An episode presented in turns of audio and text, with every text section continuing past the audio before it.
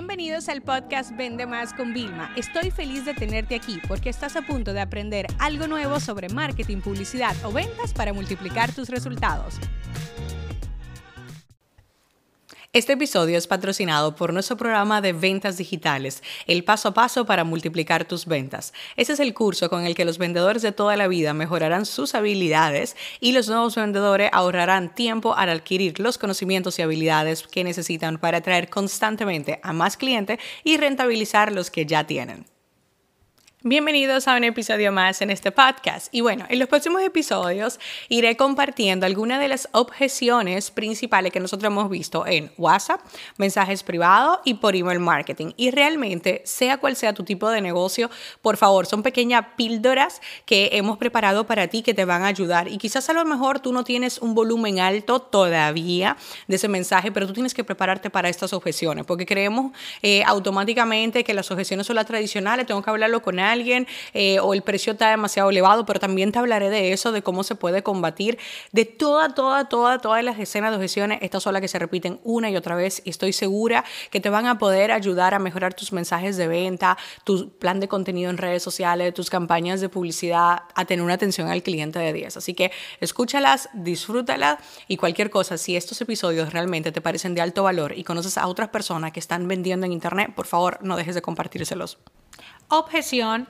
¿Existen pagos a plazos o diferentes métodos de pago porque no lo veo en la página, en redes sociales? Señores, esto es lo mejor que nos puede pasar. Yo les juro que cuando comenzamos en el negocio a vender en el 2013, yo utilizaba una plataforma que se llamaba ShopLocket, que ni siquiera existe al día de hoy, y la gente podía hacer pagos a través de solo tarjeta de crédito. Pero claro, cuando una persona me preguntó si tenía PayPal, me di cuenta que había dejado un mercado sin servir.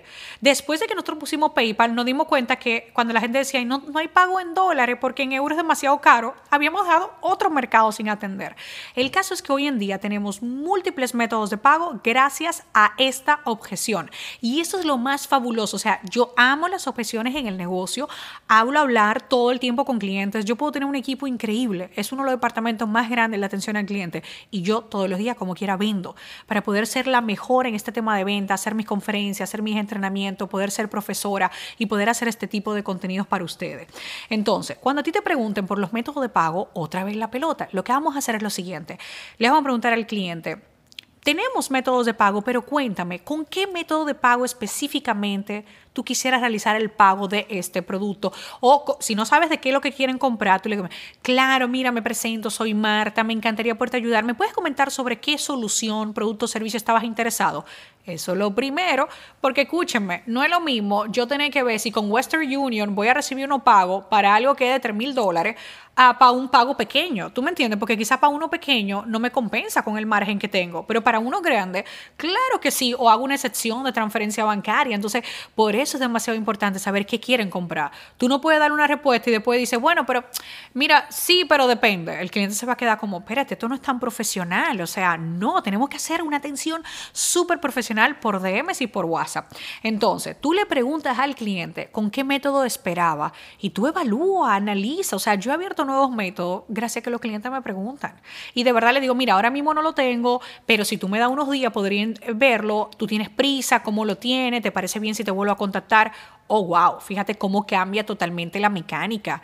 Esto es una cosa profesional. Si, por ejemplo, tú trabajas con una de esas plataformas de WhatsApp que después de que pasan 24 horas y no hay interacción, ya no puedes hablar con tus clientes, recuerda que tú podrías tener otro WhatsApp alternativo, que ya sea WhatsApp Business normal, y ya le dice al cliente, mira, te voy a escribir el otro número con el que hacemos más seguimiento y es uno de nuestros números VIP para yo poderte escribir tal día. ¿Te parece bien? Ah, sí. Oh, wow, fabuloso en ese momento para nosotros tenerlo. Y esta es la mejor forma que ustedes pueden tener.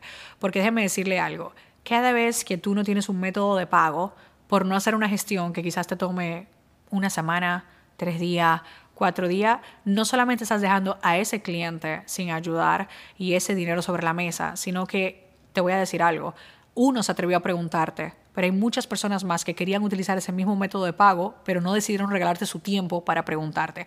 Así que siempre esta objeción es la mejor.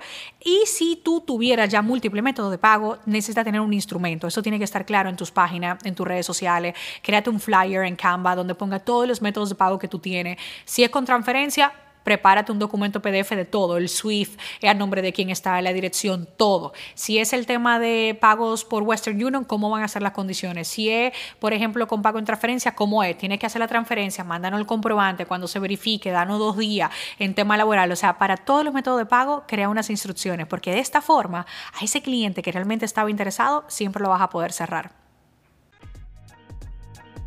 Este episodio se acabó. Ahora es tu turno para implementar. La educación con acción es y siempre será la solución.